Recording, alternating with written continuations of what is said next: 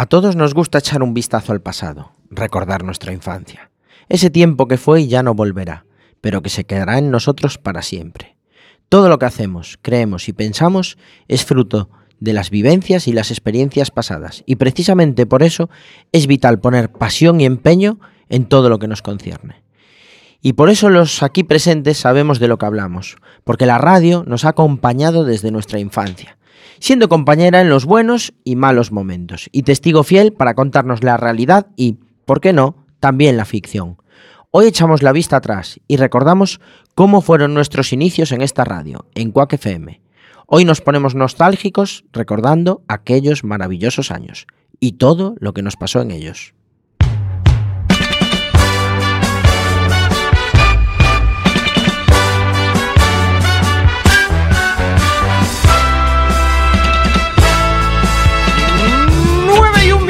Minutos de este martes 11 de diciembre, martes de series. Estáis escuchando Spoiler en Quack FM. Mi nombre es Diego de la Vega, pero este programa no se hace solo. Hoy perdonamos a los no presentes, Antonio Iber, que no nos acompaña. Es un besito grande y presentamos a nuestro community manager, el hombre en las redes sociales, Chema Casanova. Muy buenas noches. Muy buenas noches. Esta vez no sé si estoy en este o el otro lado del cristal.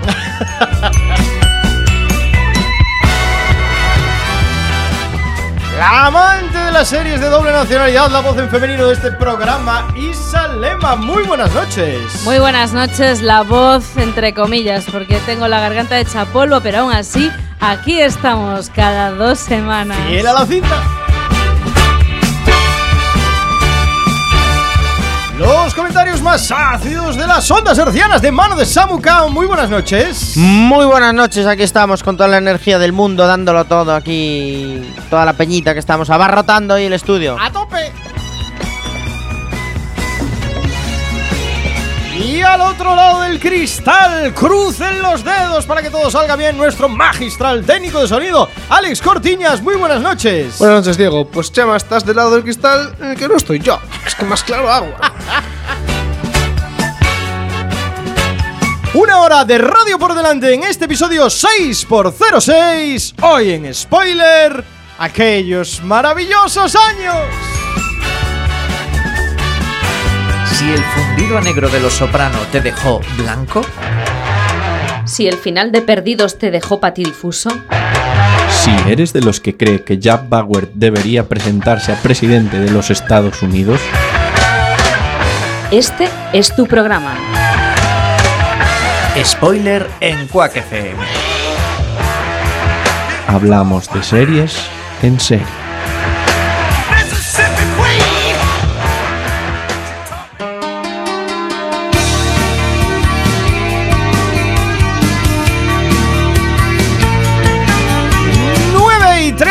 De este martes 11 de diciembre, martes de series. Tenemos que decir una cosa a la audiencia que no lo saben y es que nosotros con Chema y con Alex hacemos como la familia real con el rey y con Leonor, que nunca viajan en el mismo avión por si les pasa algo. Nuestros dos técnicos nunca dejamos que se crucen para que no haya ningún problema y poder salir en antena cada dos semanas.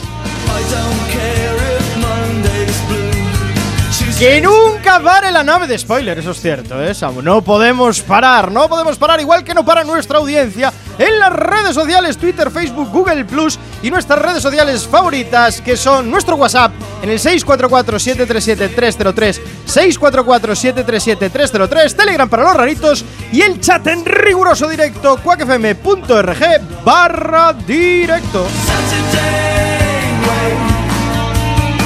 Dejadme que lo recuerde, dejadme que lo recuerde, que luego me riñen. Eh, está nuestro podcast maravilloso, spoiler.quackfm.org, donde estamos actualizados. Solo nos falta subir el último programa. Es culpa mía, baja por enfermedad, de verdad.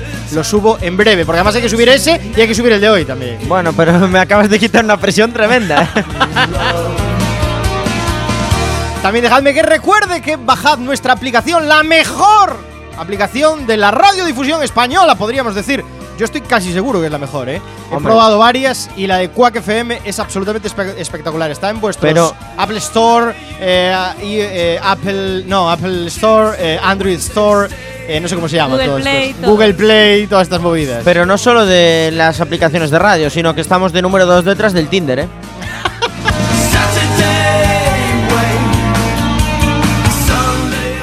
Ahora sí, es momento de que suene la música de Ready Player One para dar paso al maravilloso mundo de la candente actualidad de mano de las spoiler ticias.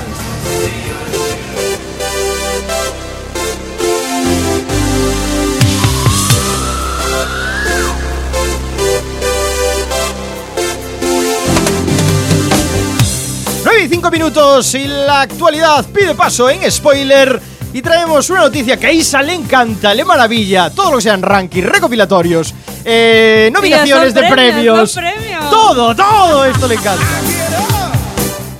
Pues hasta que no lleguen los Osquaks de Quack FM y consigamos ganar un Osquak más para este programa, tenemos que comentar pues los premios, en este caso las nominaciones a los Globos de Oro 2019 de series de televisión. Ojo, ¿eh? No vamos a hablar aquí de cine. Eh, no, no, no, no, eh, cine no. Todavía, no, no, no. Bueno, la Asociación de la Prensa Extranjera de Hollywood entregará un año más lo que siempre decimos que son la antesala de los Oscars, es decir, los premios que reconocen a las películas y series más destacadas. Los Mientras Mi- Casi, los TP de oro, sí.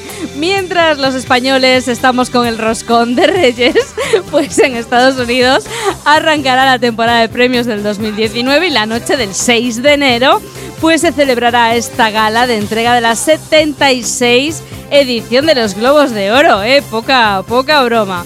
El hotel Beverly Hilton de Los Ángeles, por si alguien de alguno de vosotros decide pasar el año nuevo por Estados Unidos, va a coger una ceremonia de estos galardones que, como os comentábamos, pues están concedidos por la Asociación de la Prensa Extranjera de Hollywood y en la que Sandra Oh y Andy Samberg van a ejercer de maestros de ceremonias. Pero bueno, lo más interesante eh, es que, eh, como ya sucedió en la pasada edición de los Emmy que comentamos eh, hace 15 días, los españoles Antonio Banderas y Penélope Cruz se cuelan entre los nominados por sus papeles en Genius, Picasso y American Crime Story, el asesinato de Gianni Versace, respectivamente.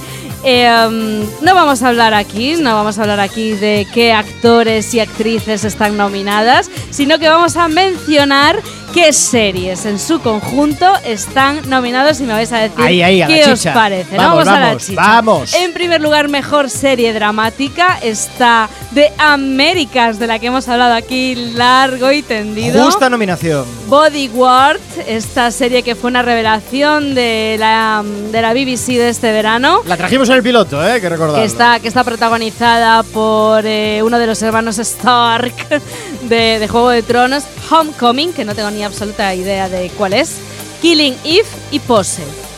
Ya veis, ya veis, esto es mejor serie dramática. Yo se la daría The Americans sin ninguna Sí, duda. por Pero ya veremos, ya veremos qué hace eh, la, la Asociación de la Prensa Extranjera. La mejor comedia, chicos y chicas. Este es un programa que nos encanta la comedia. Y está eh, Barry, nominada está Barry, está nominada The Good Place. The Good Place no lo puedo entender. ¡Vamos! Está nominada Kidding. El Eh, método, el el método piloto. Kominsky. El piloto, El, el piloto piloto. Del que hablamos la semana hace 15 días. El método Kominsky. Y The Marvelous Miss Maisel. Que espero que sea la ganadora. Que desde mi punto de vista va a ser la ganadora sin ninguna duda. Vamos, es que le pasa al resto. Aún no he visto la segunda temporada. ¿Alguien la ha visto ya? Todavía no. No, todavía no. Está ya La en segunda Amazon Prime. Está en cola, ahí, está en cola ahí, la sí, segunda. sí, sí, sí. Y la mejor miniserie, chicos Vamos. y chicas. Hoy no está con nosotros Antonio Fra, que es el súper fan de las miniseries. Es correcto. Pero eh, la verdad es que eh, ahí sí que se parecen bastante a lo que nosotros también recomendamos en este programa, porque en primer lugar está nominada The Alienist, que, de la que hablamos la temporada pasada, Sí. ¿no? De Alienist. Fue piloto también, ¿eh? Está, Fue piloto, es- sí, señor. Está, denom- está nominada acordaba también. Tienes ya. una del piloto en cada sección que está Sí, diciendo sí, Isa, sí, ¿eh? sí, Está nominada también la, la serie de Penélope Cruz, la de American Crime Story. No sé muy bien por qué esta ah, miniserie, vale, es cierto que cada temporada es una historia completamente distinta, es un crimen completamente distinto, pero joder, Son series diferentes. Cada, cada temporada de 12 episodios, ¿no? Ya, Ya, ya, bueno, es también, que sí. también, ¿qué me estáis a contar? Claro, Bueno, había que nominar la P, había que nominar. Bueno, bueno, una que no tengo absolutamente ni idea de cuál es, que es Fuga en Danémora. Eh, me, me marcha ese nombre, ¿eh? Me Eh. gusta. Me, me mete el, el picorcito. Igual hay que traer un piloto de. Ot- otra otra que suena a marginal. Sí, sí. Hola. Qué brutos. El marginal no está nominado. Eh, Nope. No, no, no. Nope. Ni De por la hecho, recomendación de Pablo Iglesias. Eh, Igual estaba miniserie, lo que pasa es que ahora que tiene una segunda temporada, que solo ha visto Alex, pues, pues no sé. Hay otra que tiene, tiene, tiene pinta de Dramón que se llama Heridas Abiertas. Y A Very English, eh, A Very English Scandal, también eh, una serie de, tres episodios, nada más una miniserie, también de la BBC, de la que hablaremos próximamente en este programa, en Spoiler. Es una serie buenísima interpretada por Hugh Grant. Y aquí lo dejo, ya sabéis, si queréis saber algo más de quiénes van a ser los ganadores a los Globos de Oro, pues tenéis que esperar al 6 de enero. Lo bueno, está- a la noche del 5. Lo que está clarísimo es que el ganador del piloto, o sea, el ganador de, los de los Globos de Oro es el piloto. Es el piloto. Es el piloto. Qué ojo Eh, tienes, lo estás petando este Petándolo, año, ¿eh, petándolo. Este año lo estás petando, pero. Te, te van, a, te van a menos- llamar de consultor externo, oye. Me- menos hoy lo estoy petando.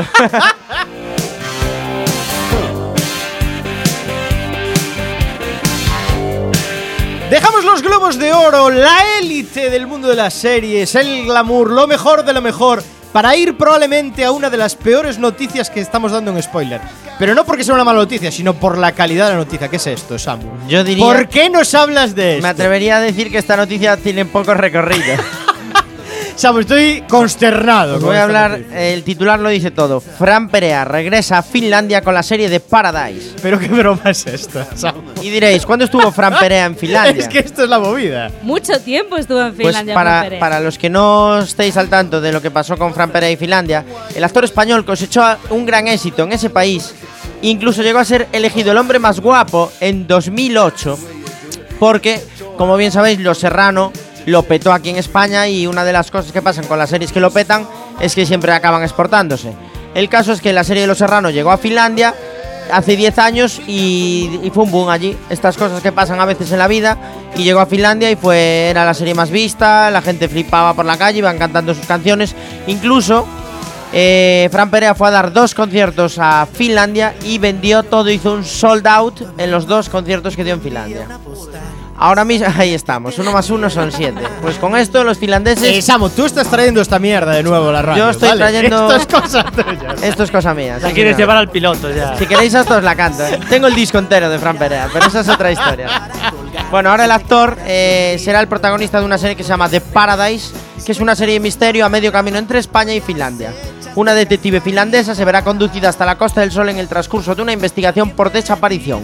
Y la producción estará compuesta por ocho capítulos y se emitirá a finales del año que viene, de 2019. O sea que... O sea que el desaparecido Fran Perea eh, lo que lo está petando es por tierras nórdicas. entonces. Exacto, de hecho la, Estoy flipando. la serie esto, se eh. va a Estoy absolutamente flipado. La serie se va a localizar en dos eh, ciudades principalmente, una ciudad finlandesa que es Oulu y la otra la conoceréis porque es Fuengirola en Málaga. Y de hecho en Fuengirola eh, hay viviendo, que no lo sabía yo, pero me acabo de enterar, hay viviendo 15.000 finlandeses. Se ve que les gusta el solecito a esta gente y los espetos. Y bueno, la serie la paga Media Pro y tendrá estará grabada en tres lenguas, en inglés, en español y en andaluz, no, y en finlandés. bueno, a los millennials supongo que os sonará Fran Perea de cuando erais pequeño, pero bueno, ya Fran Perea es un tío joven, tiene nada más que 39 años como yo.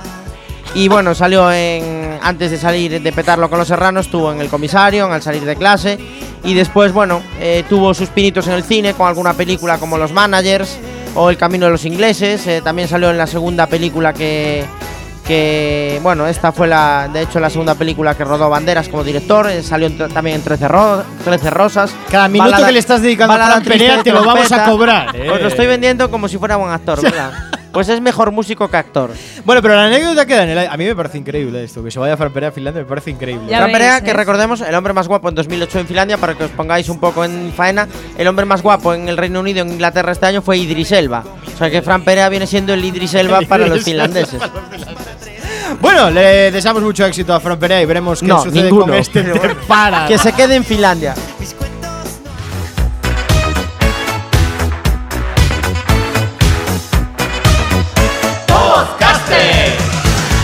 Esto no es la COPE, ni la puta SER. Somos los de Spoiler. ¡Podcasters! En cuacfm.org. Martes a las 9. ¡Podcasters!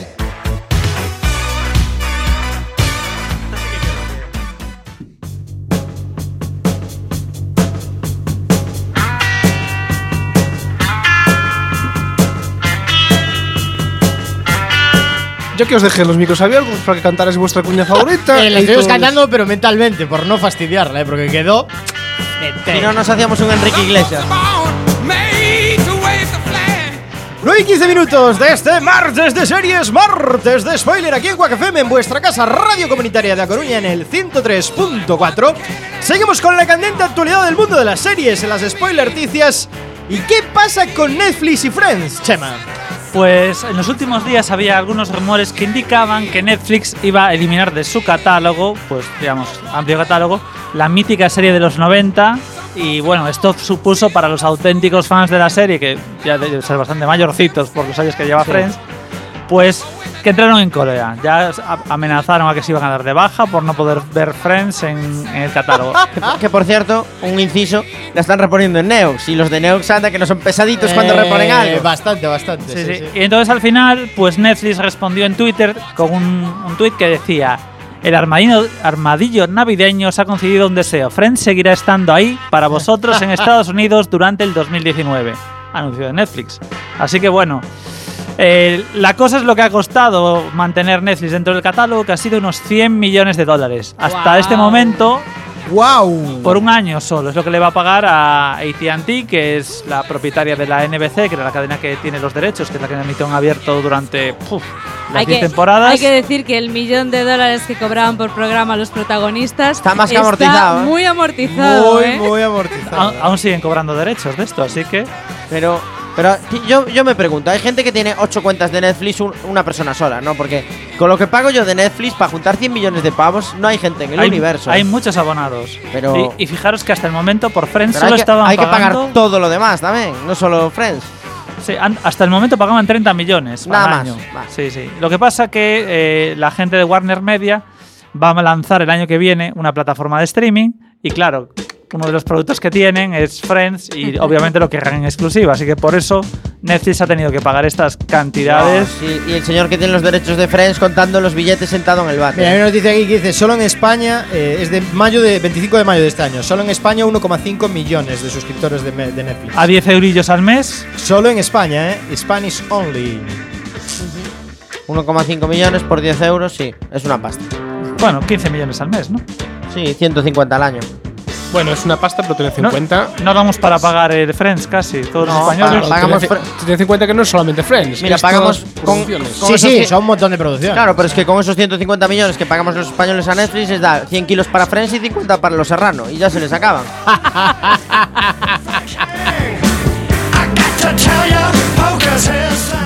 Pues bueno, también ha sido otra noticia que también salió a relación de esto. A Jennifer Aniston la entrevistaron esta semana después de que saliera la polémica de Friends y Netflix. Perdona que te interrumpa, Chema Casanova, perdona que te interrumpa, ¿eh? Más datos de Netflix. 19 de febrero de 2018, Netflix superó los 117 millones de suscriptores. Ya hablamos de bastante gente, ¿verdad? Pero en, en todo el mundo, ¿no? En todo el mundo, yes. 117 millones. Mil millones al mes. 117 millones. Eh, las suscripciones hay que pagarlas mensuales, hay que recordarlo esto. Sí, ¿eh? mil millones al mes.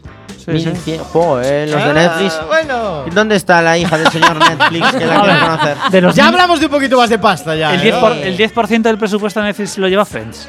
Eh, De un mes, ¿te refieres? No, de, de, 117 millones. Que es el claro. 10% de un mes. de un mes. Bueno, bueno, bueno. pasta. Es dinero, Es eh, dinero, es dinero. dinero, ¿eh? Pero si los fans lo piden. Perdona, Sí. Chema, Chema, continúa. Estaba comentando ahí una noticia. Jennifer Aniston. Jennifer ha Aniston vuelto a la le tele. preguntaron en, en un late night de, de Late Night Show esta, esta semana sobre el tema de la polémica de Friends. Y la pregunta que se hacen todos los fans si va a haber algún. Digamos, va- van a volver otra vez. Esto ¿no? es pregunta anual, casi. Y parece ser que por ¿Va a volver con quién? ¿Con Brad Pitt?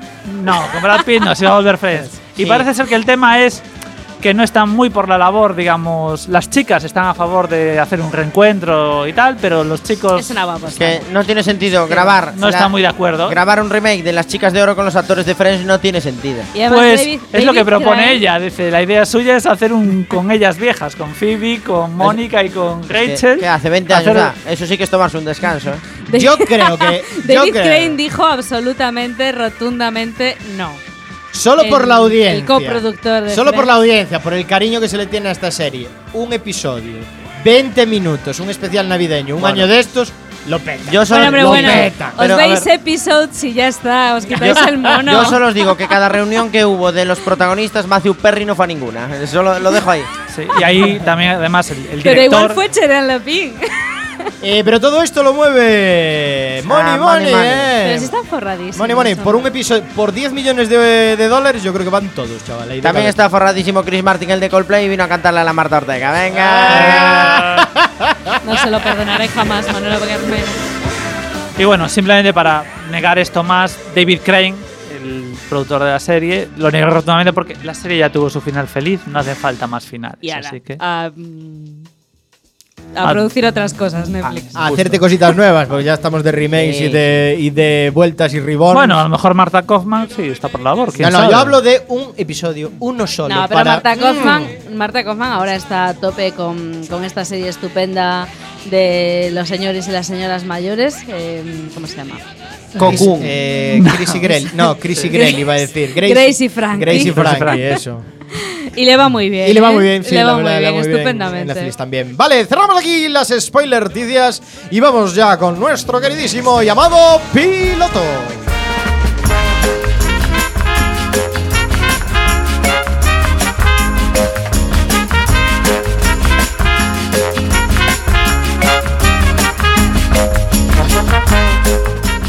El piloto, la sección con recorrido, donde Samu nos analiza el primer episodio de una serie nueva, o relativamente nueva, para ver si le gusta, si no le gusta y sobre todo si tiene unos recorridos. Samu Kao, ¿qué tenemos hoy en el piloto? Pues hoy tenemos una recomendación de un compañero de programa, un amigo, un hermano como es Antonio Fra, que me dijo, tienes que llevar al piloto una serie que se llama The Rookie. De Rookie. Y le dije, Antonio, si tú me pides The Rookie, The Rookie está en el piloto. The y aquí tenemos ya. hoy a The Rookie. The Rookie es Eh, la... Tienes que tener mucho ojo porque ahora llevas una trayectoria impecable, ¿eh? Sí, Eh, pero- No puedes aceptar cualquier recomendación. Por eso la avanzadilla fue que me la recomendó Antonio, que es el rey de la broza. ya, yo me curo en salud. Y entonces, bueno, The Rookie es el nuevo proyecto de un tal Nathan Fillion, que lo recordaréis por Far- Firefly y también por ser el mítico Richard Castle. Eh, correcto. Que después de estar un ratito en Modern Family triscándose a la a Hailey Dunphy, Y esa Cleita Diet, quiero recordar. Exacto. Eh, pues decide embarcarse en esta nueva serie que él, mismo produce, que Ajá. se llama The Rookie. Iba de un tío talludito. A ver, igual os suena la temática. Un tío talludito que, bueno, se acaba de. tenía un pacto con su mujer de no divorciarse hasta que su hijo se graduara. Digamos que eso ya estaba más roto que. que la camiseta de Hulk Hogan. Y, y bueno, su hijo se gradúa, se divorcia de su mujer y acude a un banco de una amiga suya a meter en una caja de seguridad todas las pertenencias relacionadas con el matrimonio, el anillo y todas estas cositas. Porque decide empezar de cero. Entonces deja sus cosas en la caja de seguridad y atracan el banco. Entonces, en pleno atraco al banco, pues el tío decide, claro, como la gerente del banco es amiga suya. Se y- viene arriba. Se viene arriba, se viene arriba y consigue evitar el atraco. Entonces se da cuenta de cuál es su verdadera vocación. Ser policía. ¡No! Sí. Y se, se muda a Los Ángeles y se convierte en el aspirante a policía más viejo de la historia y consigue entrar en el cuerpo de policía de Los Ángeles. Pero esta serie es muy Sí, 80. sí, esto es, ¿eh? vamos, es lo que intentó como escritor, lo acabó consiguiendo ahora pagándose su propia serie, que es acabar siendo policía. Es- acordaros que en Castle era- un escritor que colaboraba con la poli para sí. inspirarse. Al final se acababa haciendo detective porque quería seguir tal, pero nunca llegó a ser policía. Ahora ya lo es. Ahora ya lo es. Entonces es el rookie, es el novato y entra en una comisaría de policía y digamos que luego el resto de la serie es como cualquier episodio de Castle, con Castle haciendo de Castle porque claro, hace de policía, pero claro, tiene la experiencia que le da la vida. Entonces no es un novato al uso, es un novato con más psicología que, que Sigmund Freud. Bueno, y aporta su conocimiento vital. Exacto. Y digamos Vive que entre chavalada joven. digamos que en la comisaría el instructor no, no lo quiere.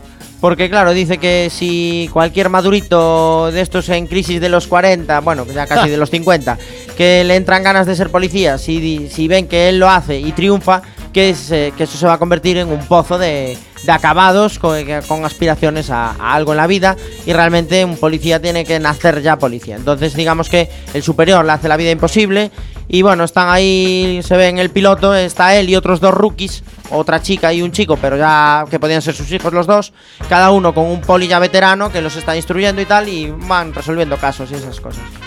Eh, Procedimental. Procedimental, a ver, os diría, Brocita eh, no, no aporta nada nuevo, pero daros cuenta de una cosa. Es Nathan Que Fillion, Castle, Castle le duró 10 temporadas vendiendo esto.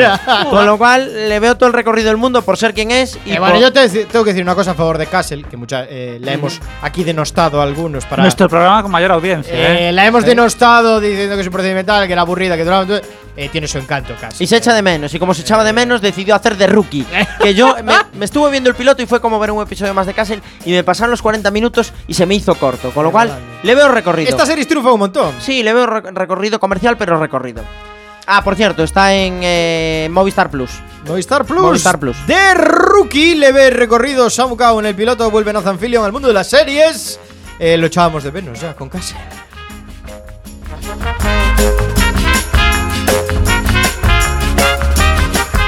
Y cuando son las 21.25 de este martes de series, cerramos el piloto y nos vamos con For What Is War de Buffalo Springfield, tema musical de la banda sonora de la serie de hoy, aquellos maravillosos años. Enseguida volvemos.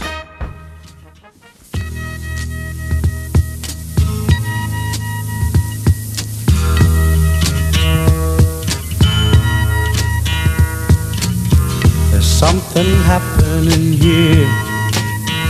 But what it is ain't exactly clear.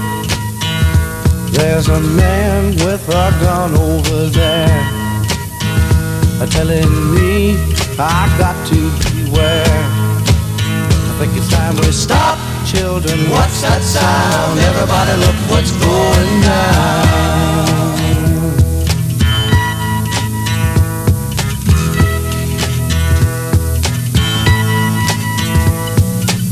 There's battle lines being drawn. Nobody's right if everybody's wrong. Young people speaking their minds are getting so much resistance from behind. Time we stop. Hey, what's that sound? Everybody look what's going down.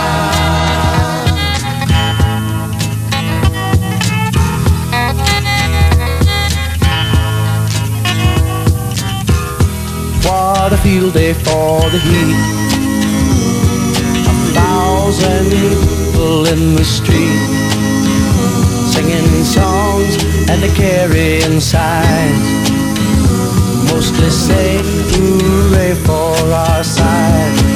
Las novedades de Spoiler Quack FM también en las redes sociales. Búscanos en el Facebook, Twitter y Google Plus, nuestra red social favorita. Y escucha nuestros podcasts en la web spoiler.quackfm.org. Here comes the sun. doo-doo-doo. Here comes the sun.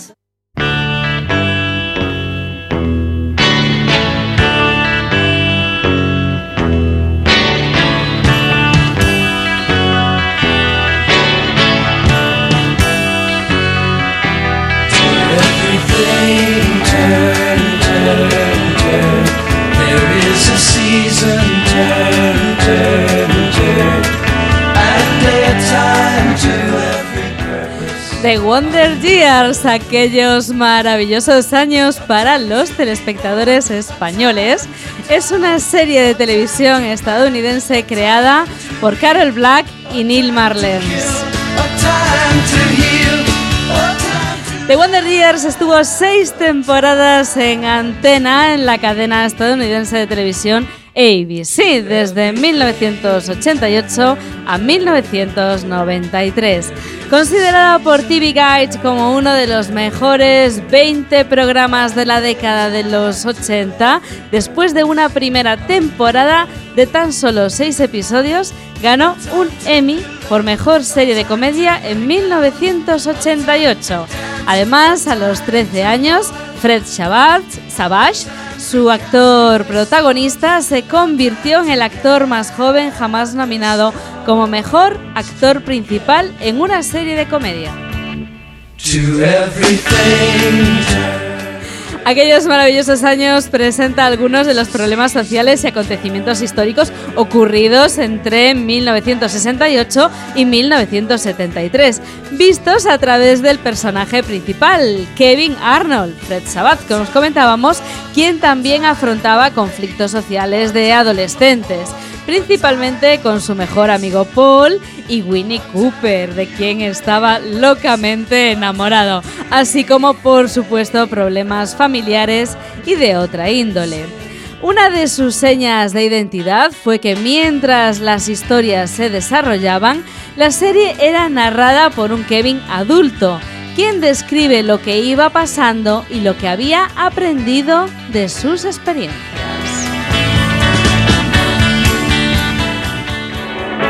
En 1968 yo tenía 12 años. Aquel año pasaron muchas cosas. Den McLean ganó 31 partidos, aparecieron los mods y yo acabé mis primeros estudios en la escuela elemental y empecé el bachillerato. Pero a eso ya llegaremos.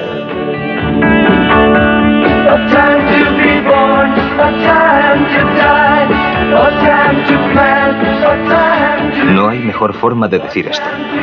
Yo crecí en los suburbios. Creo que la mayoría de la gente cree que el suburbio tiene todas las desventajas de la ciudad y ninguna de las ventajas del campo. Y viceversa. Pero en cierto modo, aquellos fueron años maravillosos para los que vivíamos en los suburbios. Fue una edad de oro para los niños.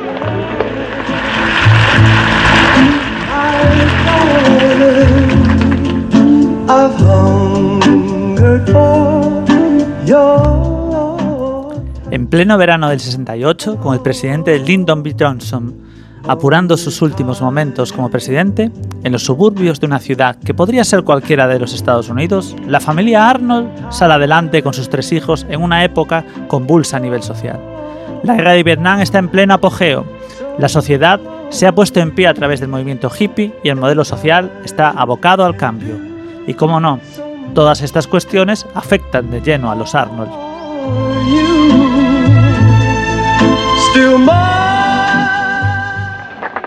Ese soy yo, Kevin Arnold, 1968.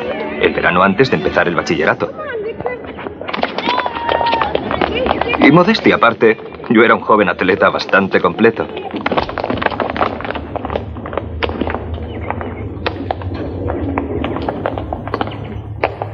Ha sido un pase muy difícil. Bueno, am, sí, creo que lo he recibido girando al revés. Am, Vamos, Kevin, deja de charlar con tu novia. Ella no es mi novia. Era verdad. Winnie Cooper no era mi novia. Cuando éramos muy pequeños íbamos a los bosques de Harper a cazar luciérnagas, pero no habíamos vuelto a salir juntos desde los nueve años. Oh, oh.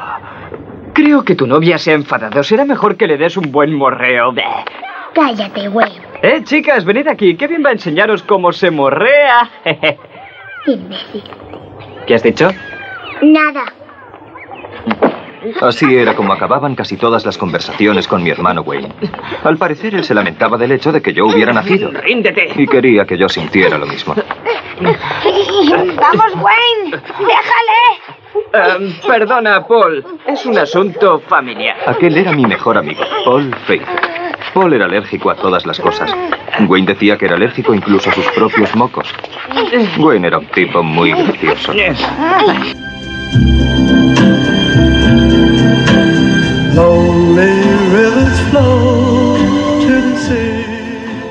Eran tiempos en que los niños salían a jugar a la calle de la urbanización sin ningún tipo de problema. Allí forjaban sus relaciones sociales, sus amistades. Era donde pasaban la mayor parte del tiempo. Kevin Arnold, el pequeño de la casa y protagonista y narrador de la historia, su mejor amigo, el alérgico a todo Paul Pfeiffer, su vecina, la adorable Winnie Cooper, y cómo no, su peor pesadilla hecha hermano mayor, Wayne Arnold.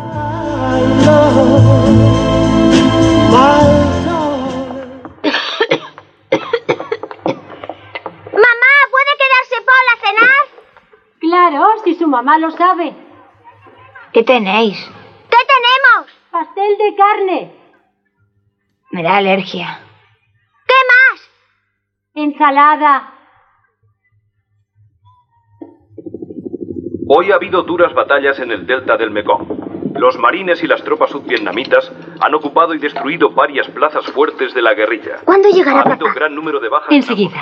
entre ellas Entre el tráfico y el trabajo puede que venga nervioso, así que procurad que no se enfade. los elementos del Vietcong Siempre está nervioso. Es verdad. Siempre está nervioso, pero aún no está enfadado. Mientras mantengamos ese equilibrio, todo irá bien. De bombardeos en masa de Hola, cariño, ¿qué tal el tráfico? El tráfico es el tráfico. detener las incursiones a veces Papá hablando era muy espartano. y el conflicto bélico ha adquirido Karen, has dicho que llegarías pronto y me ayudarías con la cena. Calma, mamá, ¿eh? Sí, calma, pero has dicho que me ayudarías con la cena. Tu vida está llena de malas vibraciones, mamá. Yo de ti iría con cuidado. Gracias, estaré atenta. Mientras tanto, cuando tu padre vuelva, procura no hacerle enfadar, ¿eh?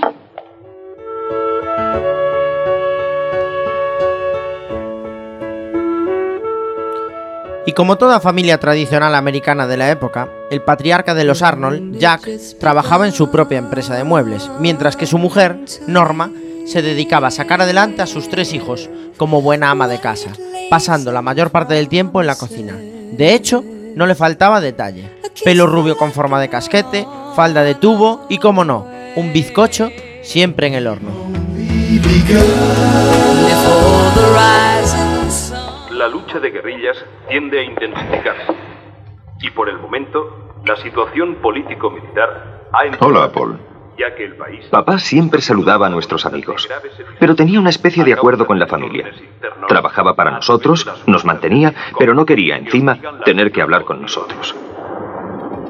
Esta situación Mi táctica era no hacer ningún movimiento o ruido repentino hasta que terminase su primer vodka con tónica y esperar que nadie más hiciera nada que pudiera molestarle hasta entonces. a la espera de que se restablezca la situación. Voy a tomar anticonceptivos.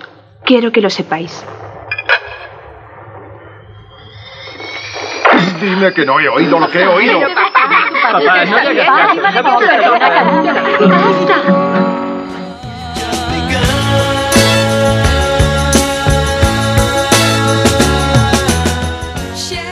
Y en toda familia hay una oveja negra. En este caso, aunque todos podamos pensar que es Wayne, a ojos de su tradicional padre, la hija descarriada es la mayor, Karen, quien, influenciada por todo el movimiento cultural de mayo del 68, decide abrazar el estilo de vida de moda entre los jóvenes y empieza a vivir como una auténtica hippie. Prueba de ello es el susto que le da a toda la familia a la hora de la cena cuando les cuenta cómo quiere vivir su sexualidad. Y se acabó. La última noche del verano.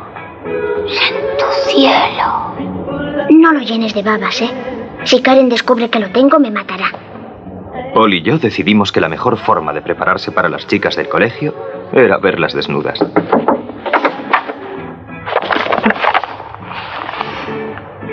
Paul ha llamado a tu madre que vayas a casa enseguida. Vale.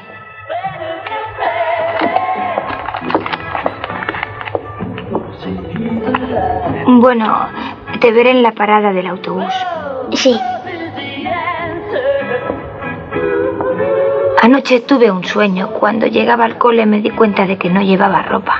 Si en la parada del autobús vas desnudo, te lo diré. Gracias. ¿Sabes qué vas a llevar? Paul, no tengo ni idea. En realidad llevaba unas seis semanas planeando mi vestuario.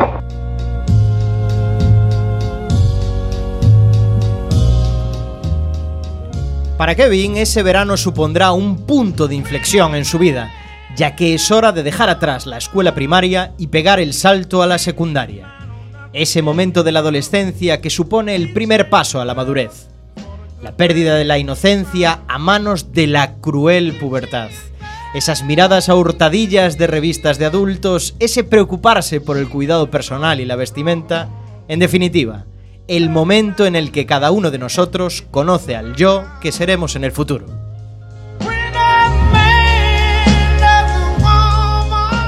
¿Quién es esa? ¿Quién? ¡Qué increíble golpe de suerte! Una nueva. Una niña indefensa que incluso estaba más perdida que nosotros. Una niña indefensa con medias de rejilla y botas altas.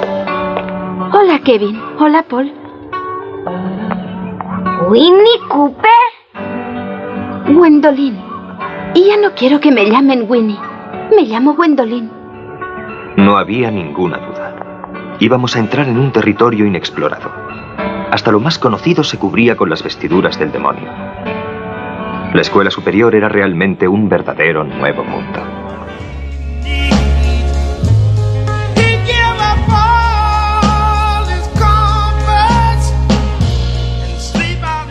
Pero si ya es un proceso duro para Kevin y Paul, no lo va a ser menos para la pequeña Winnie, quien les acompañará en este camino, pero viviendo el proceso de la perspectiva de una aspirante a mujer en una sociedad que todavía es tremendamente machista. Y si algo tenemos claro desde el minuto uno de la serie, es que por mucho que se empeñen ambos en negarlo, Winnie fue, es y será el amor de la vida del joven Kevin y viceversa. Quizás ahí radique parte del encanto de la serie, que a todos nos evoca esas etapas de nuestra vida y esos amores que nos marcaron para siempre.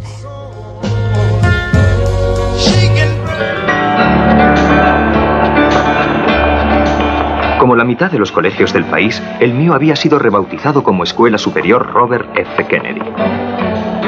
Al acercarnos a aquellas puertas por primera vez, sentimos que cruzábamos el umbral de la madurez. En clase, yo estaba sentado entre Eric Antonio y Gail Aslanian. Se habían conocido en el autobús y se habían encandilado el uno al otro. Te quiero. Yo también te quiero. Eh, yo os quiero a los dos, pero me cuesta un poco respirar. Estaba a punto de tener mi primera experiencia sexual y ni siquiera era uno de los jugadores.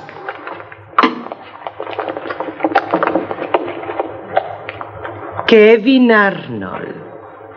Tú eres el hermano de Wayne, ¿verdad? Bueno, según dice mi madre, sí, pero mi propia teoría. Lo tienes muy difícil, jovencito. Lo tienes muy difícil. Sí.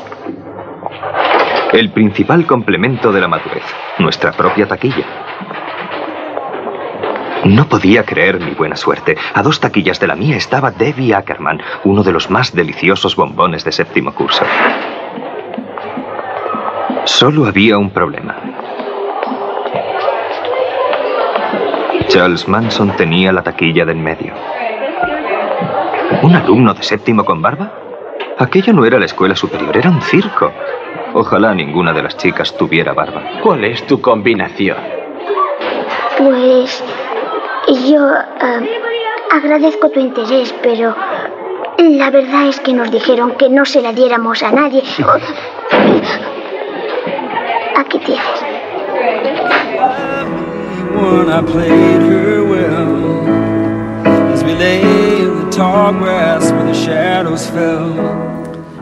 La llegada al instituto no puede ser peor. A Kevin todo le sale mal. Los profesores lo juzgan por ser hermano de Wayne.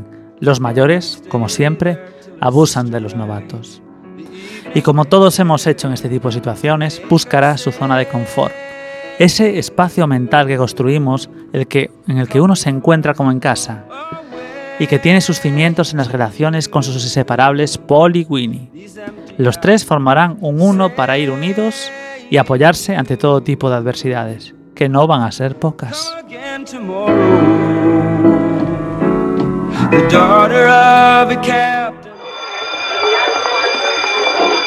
Por un capricho del horario, mi primera clase era gimnasia.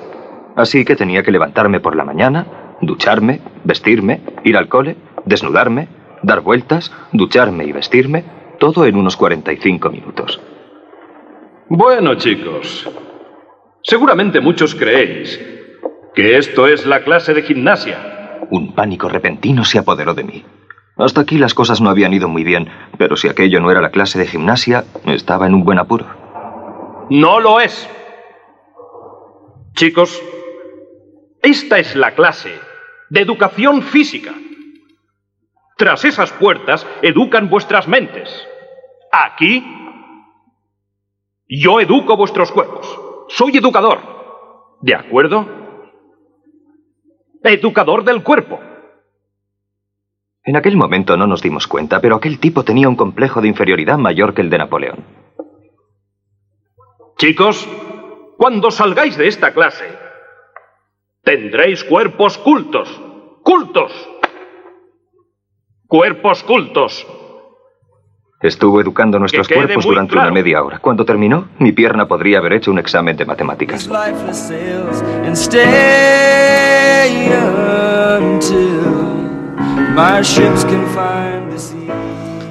Y en todo este proceso siempre hay algún profesor que nos marca para siempre. En el caso de Kevin no puede tener peor suerte, ya que esa figura estará representada por su profesor de educación física, el entrenador Cutlip. Las clases con él no solo serán palizas en el plano físico, sino que a nivel mental serán incluso más agotadoras. El entrenador se autoatribuye el papel de gurú espiritual de sus alumnos y se empeñará constantemente en darles lecciones de la vida a todos sus pupilos.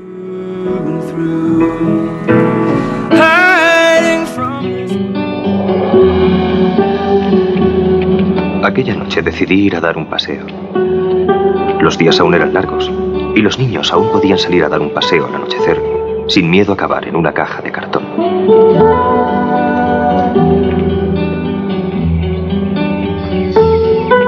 Decidí ir al árbol gigante de los bosques de Harper. No lo quise admitir hasta años más tarde, pero en mi pensamiento había la sombra de la idea de que Winnie podría estar allí. Estaba abrazada a sí misma y se balanceaba suavemente. Corría un poco de aire y ella no llevaba jersey. Por un momento tuve miedo de acercarme. No sabía qué decir. Era una sensación extraña. Me resultaba imposible creer que Brian estaba muerto. Lo siento por lo de Brian. Siento lo que he dicho hoy. No era verdad. Lo sé.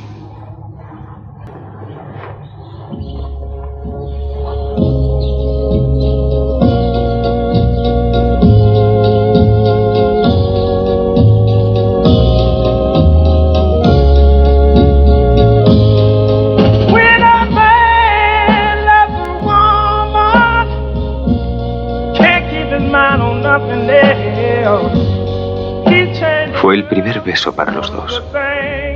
Después nunca volvimos a hablar de él. Pero aún pienso en todo lo que ocurrió aquel día y de algún modo sé que Winnie también. Cada vez que algún charlatán se pone a hablar sobre el anonimato de los suburbios o sobre la ignorancia de la generación de la tele, no sabe lo que dice. Porque dentro de cada una de aquellas casas idénticas, con su docha aparcado fuera, su pan blanco en la mesa y su televisor brillando con su luz azul en el anochecer, había gente con historias. Había familias que estaban unidas por el dolor y la fuerza del amor. Había momentos en que llorábamos de tanto reír. Y había momentos, como aquel, de tristeza y de asombro.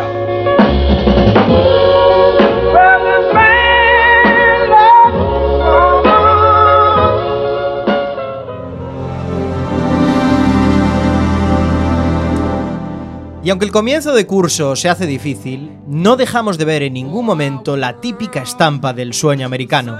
en el que todo aquel que lucha por conseguir sus sueños acaba por alcanzarlos.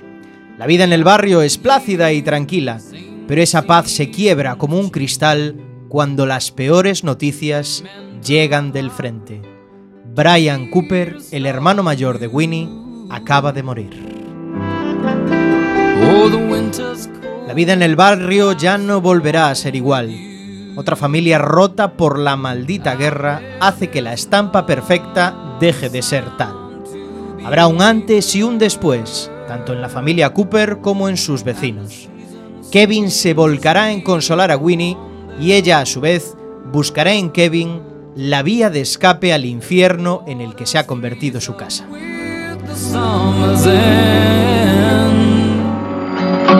Y así fue más o menos como transcurrió aquel verano. Supongo que fue realmente el último verano de infancia pura y sin adulterar.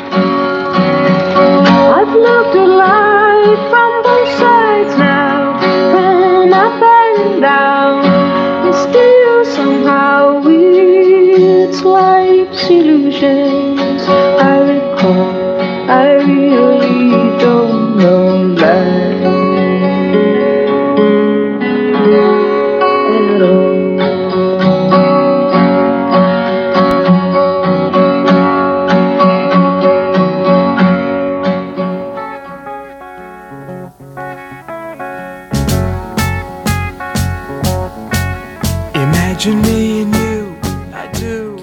Aquellos maravillosos años fue una serie que, para los que la vivimos de niños, nos presentó el futuro con el que soñábamos cuando fuésemos adolescentes. Todos nos sentimos identificados con el pequeño Kevin y con las vivencias que experimentaba cada día. Del mismo modo, para cualquier adulto que la vea, no deja de ser una joya del audiovisual que documenta fehacientemente el estilo de sociedad y de vida americana de la segunda mitad del siglo pasado. La guerra, los hippies, la llegada a la luna y tantos otros sucesos que marcaron a un país y por extensión a toda su cultura, que por otra parte, al ser la potencia mundial del momento, han servido también para formar la identidad cultural del resto de países de primer nivel. Y el mayor encanto de la serie es que en ningún momento pierde esa perspectiva de contar la historia de- desde el prisma de una familia de los suburbios, porque lo importante no es lo que pasa, sino cómo lo viven ellos. Para aquellos que no la conocisteis, esperamos haberos descubierto un clásico de la tele de los 80. Y para los que la visteis hace 30 años, el deseo es que la nostalgia se haya apoderado de vosotros durante este ratito, aunque solo sea por el hecho de tener la mejor banda sonora de la historia de las series de televisión.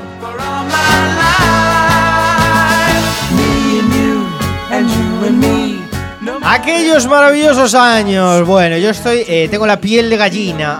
Ay, qué, qué momentos. Qué bonito, qué, recuerdos. romántico. Qué recuerdos. Vamos con alguna anécdota para complementar este maravilloso análisis. Pues después de que surgiera el rumor en internet de que Paul Pfeiffer, interpre- interpretado por John Saviano, y Marilyn Manson eran la misma persona, Saviano tuvo que preguntar quién era Man- eh, Manson y, y luego decidió vestirse como el cantante para Halloween. En, en época, eh, el cantante tendría unos 20 años, por lo que era imposible que fuese él.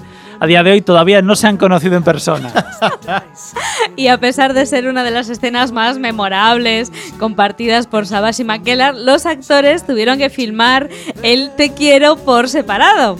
De acuerdo con las leyes de trabajo infantil, cada actor tenía que pasar por lo menos tres horas de su jornada de trabajo en la sala de clases. Como Savage aparecía en todas, todas las escenas, el equipo tuvo que trabajar en torno a él para que pudiera cumplir con sus requisitos académicos, por lo que la parte de Winnie se filmó por separado, así que no hubo besitos realmente. Bueno. Uno de los motivos por los cuales no se repuso en televisión fueron los altos costes que generaba el pago de royalties por derechos de reproducción de las distintas canciones que suenan a lo largo de la serie.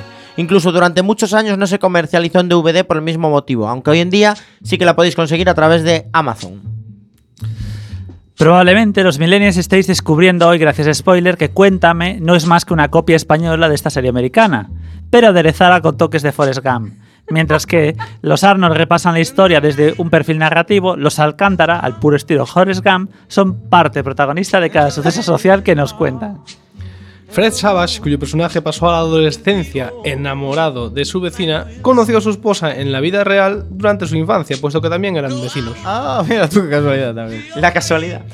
Y por último, bueno, la serie es tan famosa que los Simpson la han parodia- parodiado varias veces y han reconocido que el personaje de Milhouse Van Houten está basado en Paul Fiction. O sea que Milhouse es Marilyn Manson. ¿Y de premios, Chema? Pues la la se, se llevó un Emmy a la mejor serie de comedia, 25 premios más y 70 nominaciones. Buah, serio. ¡Qué barbaridad! Un Emmy y no me olvidé de ponerlo aquí también y un Globo de Oro el mismo año para también por la mejor serie de comedia. Los se llevó los dos grandes premios que había en la tele para para series. Vamos entonces con nota spoiler para aquellos maravillosos años. Empezamos por Isalema hoy. Pues yo le voy a dar un estupendísimo 8,25. 8,25 de Isalema, que lo califica de estupendísimo. Eh, yo le voy a dar un no tan estupendísimo eh, 8,5 entonces. Eh, 8 y medio para mí. No quiero mezclar la nostalgia con lo que era buena la serie, pero es que no le puedo dar menos de un 8 porque ha marcado tanto en mi vida. Me parece increíble. 8 y medio. Yo voy a tirar de nostalgia. En su momento era un 9. 9 de Chema Casanova.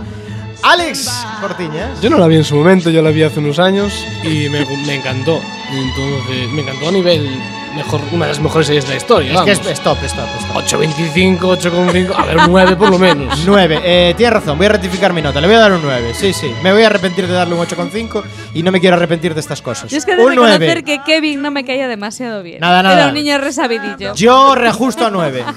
Pues yo le tengo que dar un 10. Porque es- Samu es, Cao. es- No, no, pero no porque la, la haya traído yo, sino porque es mi serie favorita de la infancia, pero con diferencia. Completamente justificado. Y ese yo 10. solo estoy en spoiler porque la banda sonora de nuestro programa es la intro, la banda sonora de la intro y de la despedida de aquellos maravillosos años que es Joe Cocker con su With a Little Help from My Friends. Brutal. Nota spoiler 905, nota IMDB 8,3 sobre 10 con 31.200 votos. Ahí vota mucho Millennial, que no, vota. lo- claro, no lo sienten como nosotros. Pero mucho mejor que el marginal, siempre. ¿eh?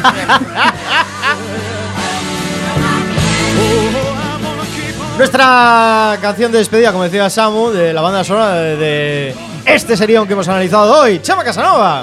Pues en dos semanas Navidad nos toca y hay que trabajar, ¿eh? Dos A ver, semanas, si nos Navidad. toca la lotería igual no venimos.